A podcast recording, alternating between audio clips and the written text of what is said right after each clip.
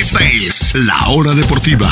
Una hora con toda la información del deporte en Orlando, México y los Estados Unidos. Fútbol, básquetbol, béisbol y más, mucho más. Esta es La Hora Deportiva con Juan Pablo Sabines.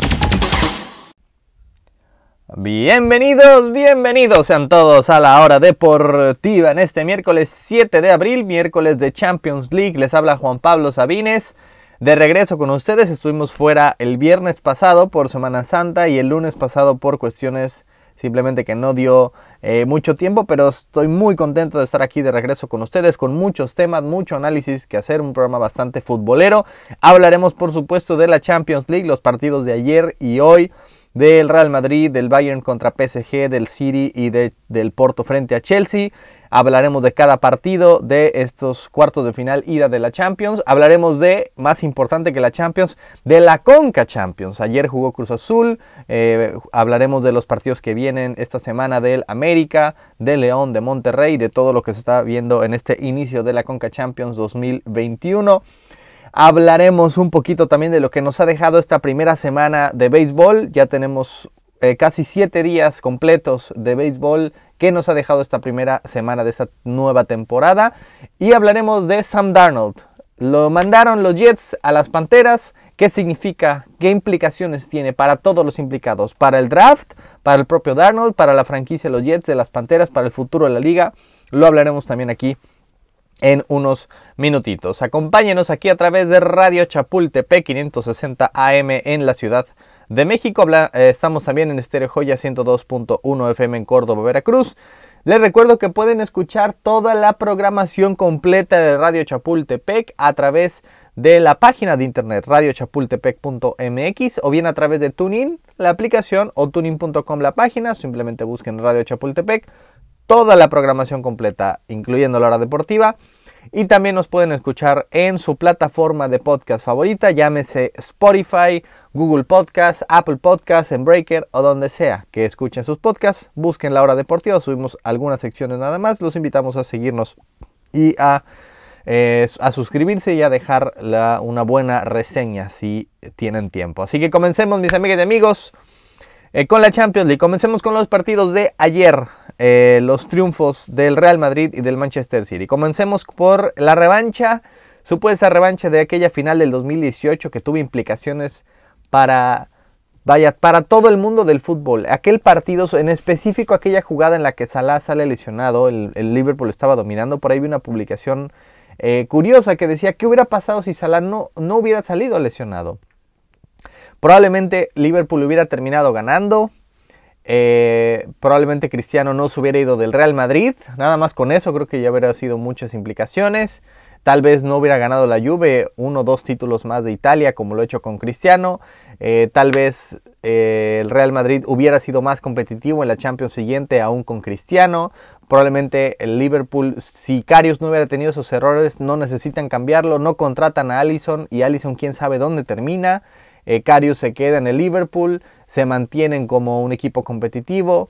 Y vaya, no sé qué hubiera pasado en aquella final. Pero ya mucho llovió desde entonces y ayer lo que vimos fue un partido especial para los delanteros sobre todo. Porque de un lado, del lado de Liverpool, ni Joe Matip ni Joe Gómez y más importante, ni Virgil van Dijk, los tres centrales principales de Liverpool, eh, pudieron, hacer pudieron ser de la partida. Y por parte del Real Madrid, Sergio Ramos todavía no recuperado al 100% y más Sergio Barán que eh, por cuestiones de, de dar positivo a COVID-19 tampoco pudo ser de la partida. Así que cinco centrales no estaban. Centrales 3 de Liverpool, 2 del Real Madrid. Pero la cuestión es que el Real Madrid no lo usó como excusa, ya le ha faltado bastante tiempo Ramos entre muchos otros jugadores y aún así el Madrid ha estado compitiendo. No es excusa que te falte un central, por más que sea el mejor central del mundo, no es excusa para dejar de competir y creo que Liverpool sí lo ha tomado como excusa. Y además de todo, Liverpool simple y sencillamente se perdió. Ayer era un Liverpool irreconocible. De ese Liverpool que está en crisis, que ha perdido seis seguidos en Anfield, ese fue Liverpool que vimos y no un equipo que esté para competir por Europa, meterse a los primeros puestos en Inglaterra o Liverpool, ni siquiera cerca de lo que vimos en algún momento del año pasado eh, que lo llevó al título de Premier League. Un Liverpool irreconocible en el que el Madrid no tuvo que hacer demasiado. No le quiero quitar mérito a los merengues, pero fue una cuestión de que el Liverpool estaba perdido. Con todo y que los de adelante sí estaban todos saludables. Regresó Diogo Jota, lo ha hecho en gran forma. Salah, Mané, eh, con todo y todo, hasta Firmino en la banca, eh, que eh, pudo entrar en la segunda parte. Los de adelante un poquito perdidos y simple y sencillamente en la parte de atrás daban una facilidad tremenda. Tantas facilidades que por fin apareció Vinicius. Miren que yo no he sido en absoluto fan de Vinicius en, todo el tiempo que ha estado en el Madrid. Me parece un jugador bastante limitado y que toma muchas malas decisiones. Que al fin y al cabo, cuando estás en el Real Madrid, no puedes darte el lujo de siempre tomar la decisión incorrecta. Y además que no tiene mucho gol. Hay veces que mete un gol de rebote y pasa otros 20 partidos y no pasa nada. No me parece que es un jugador para el Real Madrid, mucho menos para ser titular y menos cuando eh, digamos, la diferencia entre aquel Madrid tricampeón de Champions y este es que en la posición de donde estaba Cristiano Ronaldo, ahora tienes a Vinicius. Pues bueno, es un mundo de diferencia. Pero ayer cayó bocas propias y extrañas. Vinicius apareció con dos goles, ninguno de rebote. Al parecer nunca en su carrera había anotado dos goles con el Real Madrid. Por primera vez lo hace. ¿En qué momento? En cuartos de final y a Liverpool. Y además Dos muy buenos goles, a decir verdad. El primero, tras un pase precioso, un pase de museo de Tony Cross, parecido al de Luis Romo.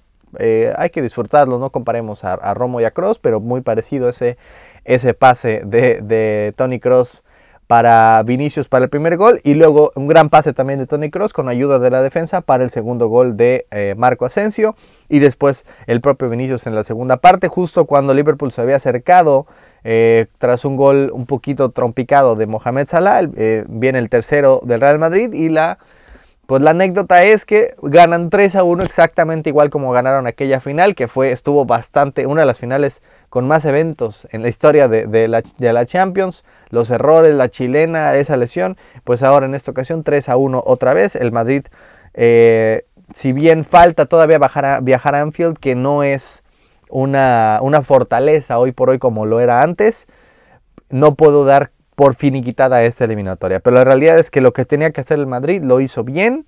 Lo que tenía que hacer Vinicius, que era meter goles, finalizar los goles por primera vez en su vida, lo pudo hacer bien. Es el partido de su vida por mucho.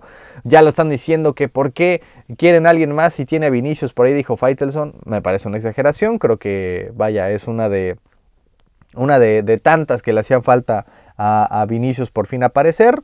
Eh, se le aplaude, pero no es para nada para decir que no le hace falta nada más al Madrid.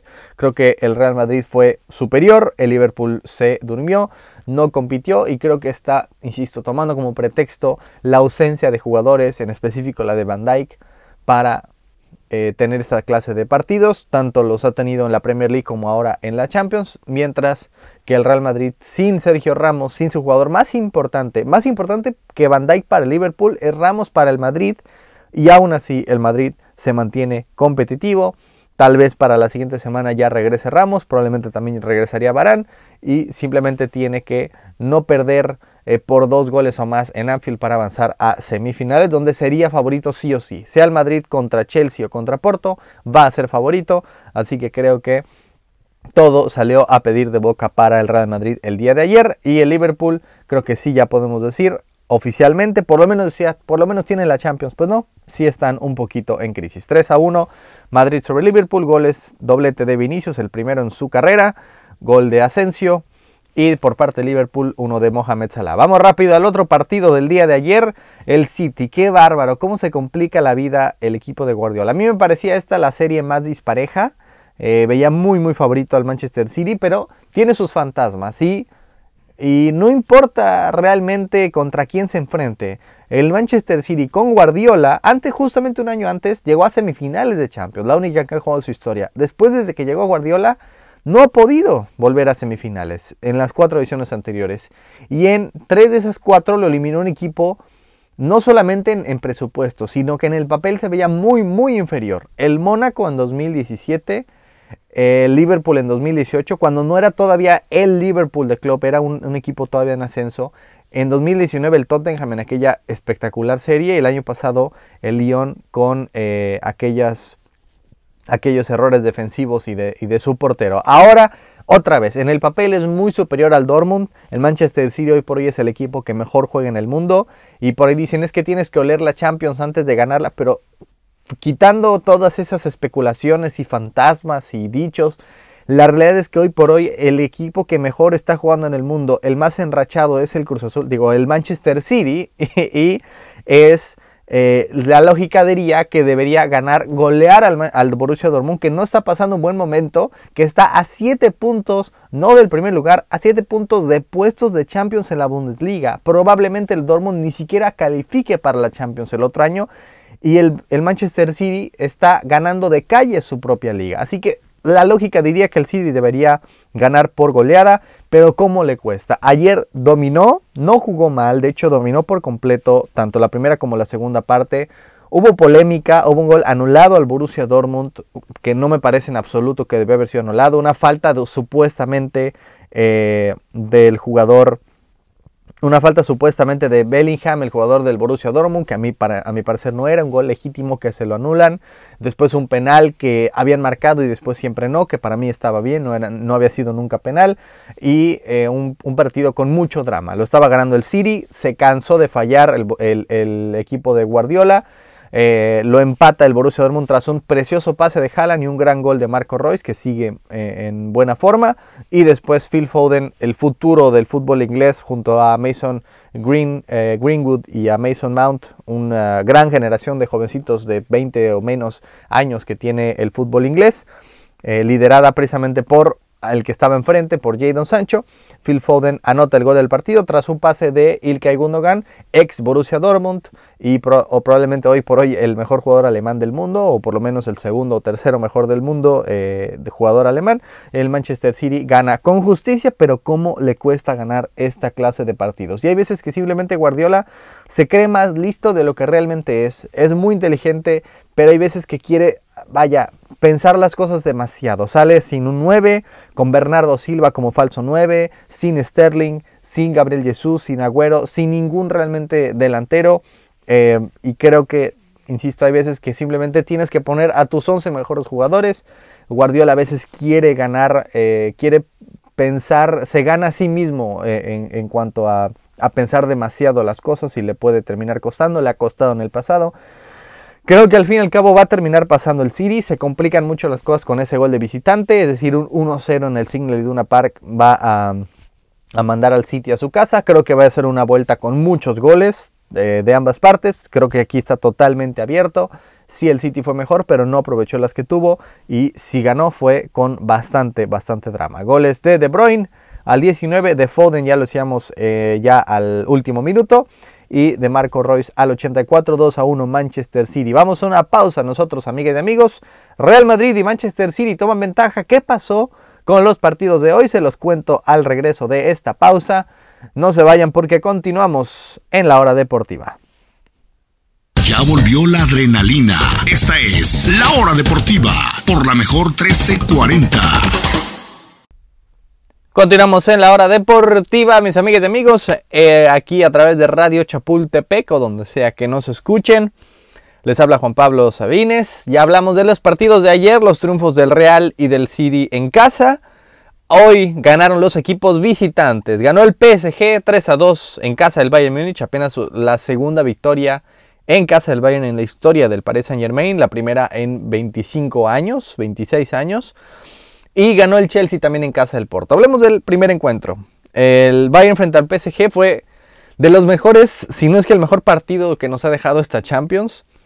No se dejen engañar por el marcador final. Realmente el Bayern fue dominante, fue mejor que el PSG, pero entre las circunstancias de la nieve, eh, los errores defensivos y del propio Neuer, más la ausencia de Lewandowski, el PSG saca una ventaja importante y hasta un poco inmerecida.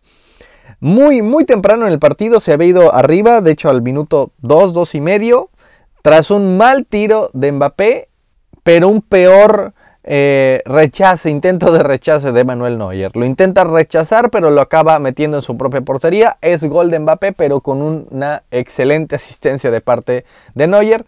Y aparte, bueno, de Neymar que le había dado eh, el pase originalmente. Recordemos que el PSG recuperó a Neymar, que no estuvo en toda la serie del Barça y realmente no lo extrañaron mucho. Y el Bayern Múnich perdió a su jugador más importante, Lewandowski. Así que un, un equipo ganó a su jugador más importante y el PSG, eh, perdón, y el Bayern perdió a su jugador más importante para toda esta serie.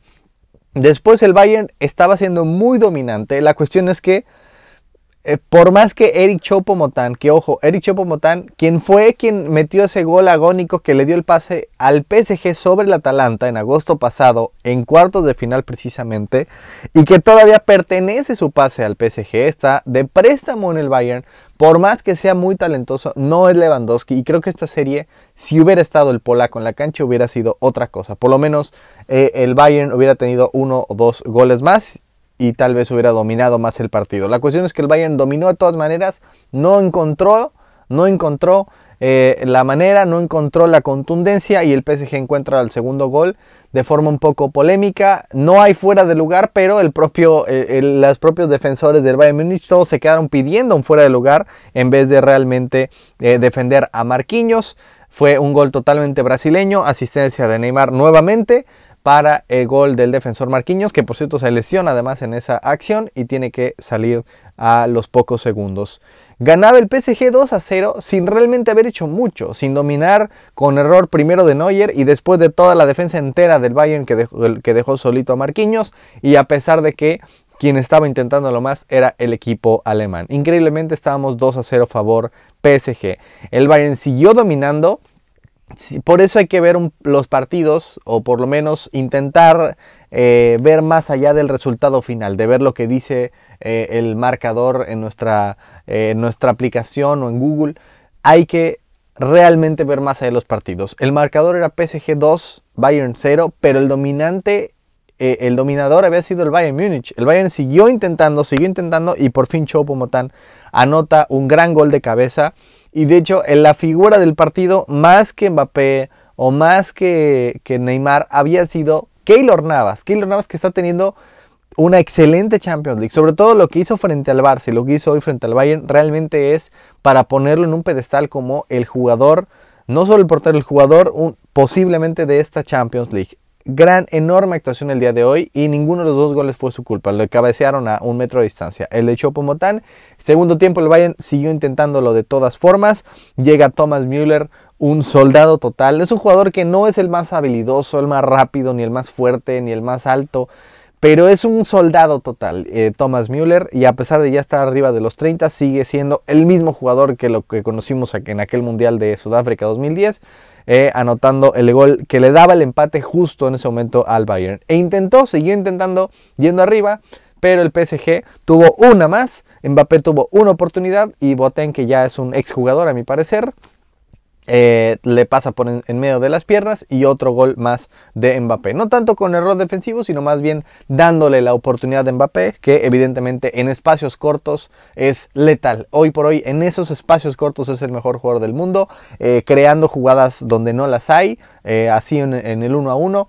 Y simple y sencillamente fue un suicidio dejar a Mbappé solito con Boateng vimos lo que pasó. 3 a 2, al fin y al cabo el PSG termina ganando de forma agónica, un gran partido, Keylor tuvo en, una excelente actuación, por ahí hubo un penal dudoso al final que no, no se marcó, a mi parecer no era, pero lo estaba reclamando eh, el Bayern justo ya en los últimos minutos. El partido tuvo hasta drama porque había nieve, nieve en pleno abril en, en Múnich eh, una cosa de loco realmente este partido, de ida y vuelta. Bueno, más que de ida y vuelta, de dominio de un lado y el otro lado era el que metía los goles. Lo empató, parecía que todo regresaba a la normalidad, pero de todos modos lo termina ganando el PSG de visitante con tres goles que son cruciales. Ahora, el Bayern va a tener que ganar, ya sea metiendo tres goles o más en el Parque de los Príncipes, ganando por cualquier marcador, pero metiendo tres goles, o ganando por dos goles. Un 2 a 0 avanzaría un 3 a 1, una cosa así. Pero si ganara 1-0 o ganara 2 a 1 en el Parque de los Príncipes, que se dice más fácil de lo que se hace, no sería suficiente para el Bayern Múnich. Necesitaría ganar por dos goles o por lo menos anotar tres sin Lewandowski, lo cual está muy complicado. Hoy fue superior, hoy fue mejor y aún así perdió. Sin Lewandowski la vida es más difícil y creo que esta serie sigue abierta pero insisto, por ese, ese mismo detalle de los tres goles de visitante del PSG, que no son un detalle pequeño, creo que tiene una gran ventaja el equipo parisino en la vuelta. Y realmente no sé a quién irle para avanzar. Ninguno de los dos equipos son santos de mi devoción, pero por un lado tenemos a la maquinaria que es el Bayern y lo precioso que jugó hoy realmente. Eh, inclusive hasta con los errores que creo que son, eh, vaya, son contados. El de Neuer no lo volveremos a ver. El dejar así a solito a Marquinhos no lo volveremos a ver. Sigue siendo una maquinaria total y después del City, a mi parecer, el equipo favorito a campeón. Y por otro lado el PSG que tal vez no es tanto una maquinaria, pero tiene las individualidades. La de Mbappé, la de Neymar que hoy apareció gran, en gran manera con dos asistencias y por supuesto la de Keylor Navas en la portería. Nada más por esas individualidades, esas tres individualidades, me, me gustaría que siguiera el PSG. Así que partidazo hoy 3 a 2 en la nieve en Alemania, gana el PSG. El Bayern pierde el invicto por primera vez desde el 2019. Eh, de principios de 2019. No perdía un partido de Champions League. Cae 3 a 2 frente al PSG en el que ha sido a mi parecer el mejor partido o por lo menos cercano al mejor partido de esta Champions. Y el otro encuentro realmente eh, ni las manos metió el Porto. Triste porque eh, uno de los goles del Chelsea fue error directo del Tecatito Corona. Estaba así con un ojo en cada partido eh, ya hablamos hace un rato de Phil Foden, el futuro de Inglaterra. Otro jovencito que es el futuro de Inglaterra, Mason Mount. Anota el primer gol al 32. Eh, un muy buen gol de una gran calidad individual. Cómo se da la vuelta, se acomoda el propio con el taquito y la mete en la, esquina donde Marchesín no, la puede, no puede llegar. Me pareció un gol de gran calidad individual. El Chelsea fue quien dominó sin ser espectacular. Em, fue más bien pragmático, el Porto casi no llegó realmente a la otra portería, quien estuvo más cerca fue el Chelsea, simplemente tiene mucho más talento en la plantilla, eh, cosa que no supo hacer la Juve, teniendo más talento, siendo superior al rival. Y al final, con una jugada en la que el Tecatito, viendo a Chilwell, Chilwell que es lateral, es lateral izquierdo del, eh, del Chelsea, no es realmente un, delantero. Eh, Tecatito lo tenía en la espalda, intenta recibir, lo recibe mal, la pelota la acomoda mal y viene Chilwell con toda la velocidad, lo, lo rebasa, le roba la pelota y, el Tecatito, perdón, ni siquiera intentó alcanzarlo. Estaba, eh, fue tan rápido que fue una gran jugada individual, se metió solito al área, se burló a Marchesín y anotó el 2 a 0 ya en los minutos finales. Eh, con justicia gana el Chelsea. Esta, esta serie la verdad es que es la más definida ya. Este 2 a 0 en casa del Porto pone las cosas muy complicadas. El Porto tiene que ir a Stamford Bridge el próximo martes a meter por lo menos dos goles. Esos dos goles de, visitante hoy del Chelsea fueron para mí justos y para mí finiquitorios de esta serie. De las únicas, de todas las series, de las tres, inclusive hasta el Real Madrid frente a Liverpool, le veo una chance. Esta de Porto frente a Chelsea realmente no le veo mucha oportunidad. El Chelsea está eh, realmente fuera de ese partido frente al West Brom del fin de semana que le metieron 5 goles de manera inédita. Fuera de ese partido el Chelsea es uno de los equipos que mejor se defiende. Mendy por supuesto ya se ganó la titularidad.